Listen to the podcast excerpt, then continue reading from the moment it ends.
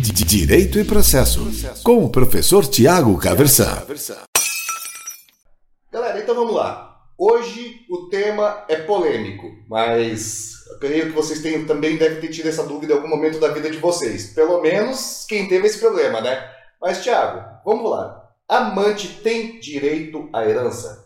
Veja, Totti, né? primeiro, olá né, para você e para todo mundo que nos assiste.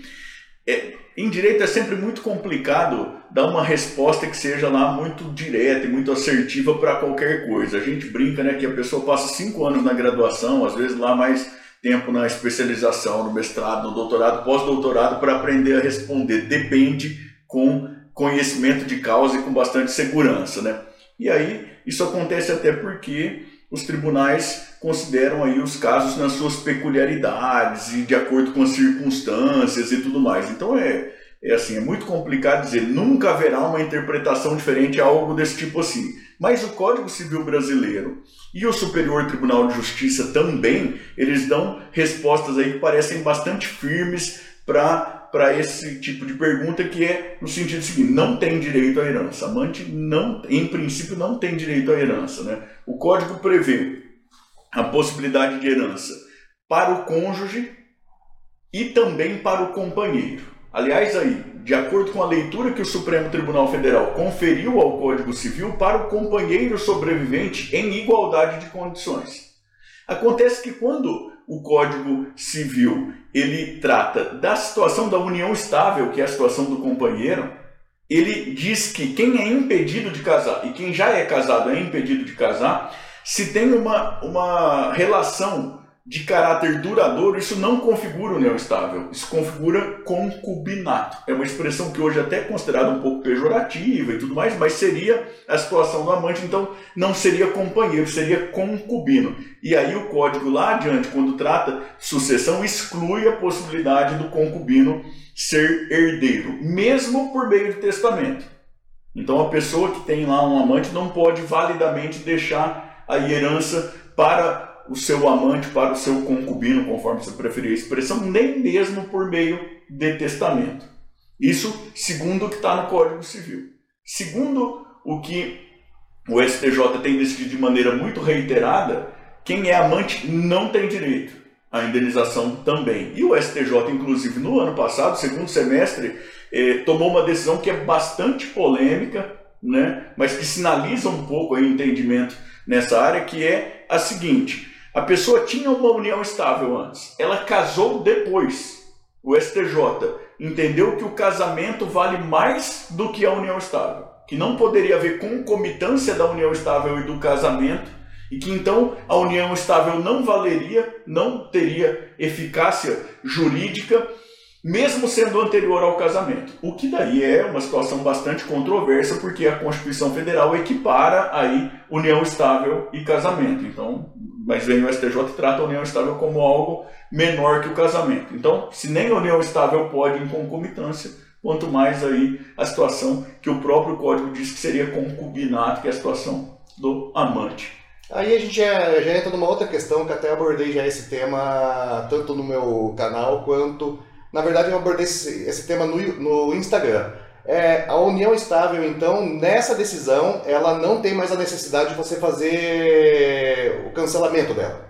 Se você fizer um casamento, mesmo com uma união estável em andamento, prevalece o casamento.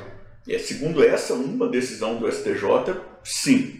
Mas é claro que o ideal é, existe uma uma união estável, a gente vai resolver e tudo mais. O melhor jeito é deixar tudo preto no branco, tudo certo, né? Agora, veja, a, situação da união estável é uma situação que é complicada também, porque não é necessário fazer um papel para ter uma união estável.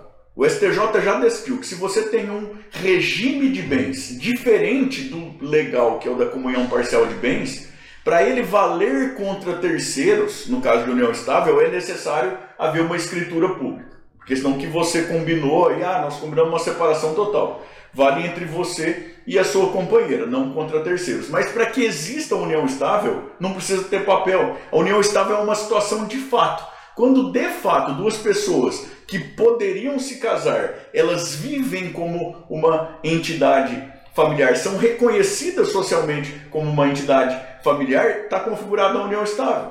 E aí por isso até que, que a gente tem tanto litígio nessa área, né? Gente que fala assim, não, mas eu era só namorado. E a outra fala, não, era meu companheiro, todo mundo sabia que a gente era uma família e tudo mais. Saber o que, que era vai depender do tipo de prova a ser produzido. E às vezes isso é muito difícil, né? Porque qual o momento em que é, o que era ficar vira namoro? Qual o namoro exatamente no que era namoro que um dorme na casa do outro vira união estável? Isso às vezes é bem complicado. Vamos piorar um pouco a situação? No caso de concubinato, e se tiver um outro herdeiro? Filho do, do amante? Filho do amante. Veja, aí quem, quem é genitor do, do desse filho né, e está na situação do amante, não tem direitos que seriam próprios do cônjuge. Mas o filho tem direito como filho. A Constituição brasileira de 88 ela não distingue mais filhos legítimos e ilegítimos. Filho é tudo filho. Aí o filho tem direito. Então a pessoa morreu. Aquele filho vai concorrer com os irmãos em igualdade de condições como, como descendente aí, como herdeiro. Aí envolve apenas a questão do filho, não a questão da amante. É, a, a, amante, por ser mãe de um filho, ela não vai ter direito como se cônjuge ou companheira sobrevivente fosse. Sim, aí ela pode requerer a questão de pensão, porque tem a questão do filho e tudo mais, mas não tem acesso daí à partilha de bens no caso de um óbito. Né? Exatamente, veja, ela faz o requerimento de pensão, mas não para ela própria. Né? Ela faz pode eventualmente ela é, não é ela quem requer na verdade é a criança que requer representada por ela no caso de menor impúbere né? Sim, sim. daquilo que a gente falava no começo é importante salientar aqui que tem uma exceção né? Que é a seguinte a pessoa ela é casada juridicamente casada mas faz mais de cinco anos que ela que ela está separada de fato sem culpa própria Aí diz o código que aquilo que for adquirido em conjunto com quem está nessa situação de concubinato, que seria um concubinato de qualquer forma, porque a pessoa continuava casada, mas aquilo que foi adquirido na constância desse relacionamento, cinco anos depois, num caso de separação sem, sem culpa dessa pessoa que se separou, aí poderia ser passível aí de partilha, eventualmente de herança e tudo mais. Agora vamos trabalhar na, na questão da informalidade, dos paralelos que no Brasil tem bastante. A pessoa resolve então não casar, mas ter duas uniões estáveis.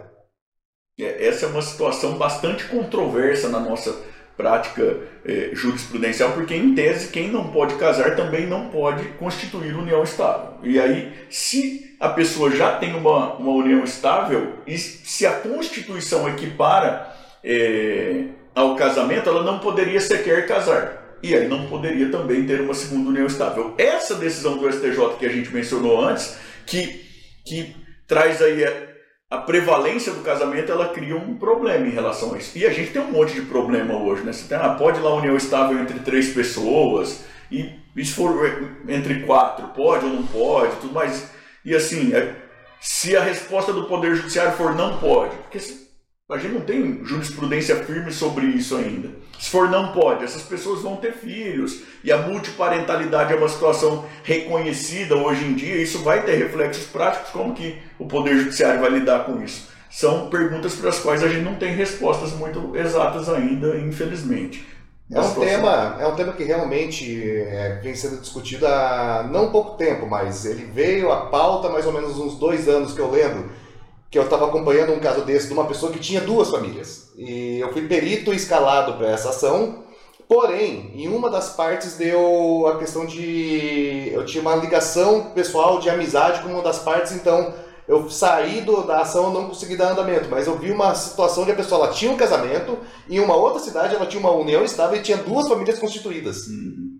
Eu atuei em um caso já bastante semelhante, e aí vejo que não é uma situação assim de diamante, era uma pessoa que trabalhava como viajante, ele tinha quatro filhos em um lugar, seis filhos em outro lugar, como você vai chamar de né, diamante? Ele tinha de fato duas famílias, e essas Sim. são situações um tanto quanto espinhosas aí. O judiciário não tem lá uma posição tão firme assim para a gente saber, não vai ser sempre assim que vai ser resolvido. Aquilo que a gente falou lá no começo, né? Em direito, as coisas muitas vezes dependem aí das circunstâncias muito peculiares de cada caso. É, e aquele caso também, né? O, a lei ela foi formada para trabalhar o tradicional, o clássico. Isso foge um pouco da regra, então você não pode ficar prevendo o que vai acontecer no futuro. Apareceu a situação e falou, poxa, agora vamos ter que discutir isso aí, tomar uma decisão, essa decisão vai embasar as próximas, né?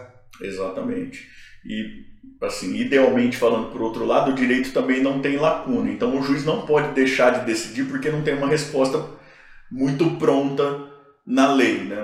um, ser então muito direto. O que ele vai precisar fazer é decidir aí com base em primeiro lugar no que tem de regra, quando falta regra, vai precisar se apoiar nos princípios do Dura, que a gente tem princípios aí de conceitos muito abertos e aí acaba sendo um bumba meu boi na realidade, você nunca sabe aí com muita segurança o que de fato vai acontecer. E a gente não tem uma cultura lá tão grande de respeito aos precedentes, como é mais próprio aí da cultura dos dos norte-americanos, dos ingleses, né? então um precedente, o judiciário leu desse jeito, isso gera uma expectativa do cidadão, o judiciário deve decidir sempre desse jeito, o magistrado brasileiro não, não se sente muito constrangido por aquilo que o judiciário veio decidindo anteriormente. Essa é uma discussão teórica é, bastante interessante, bastante importante, se deve, se não deve, mas de fato é que não se sente, então a gente não tem uma segurança tão grande para dizer é assim que vai acabar sendo decidido. É, é uma situação também que ela não foi feita para ser normal, né? Mas é uma situação que não é, é, não é inevitável, né? Ela pode acontecer, mas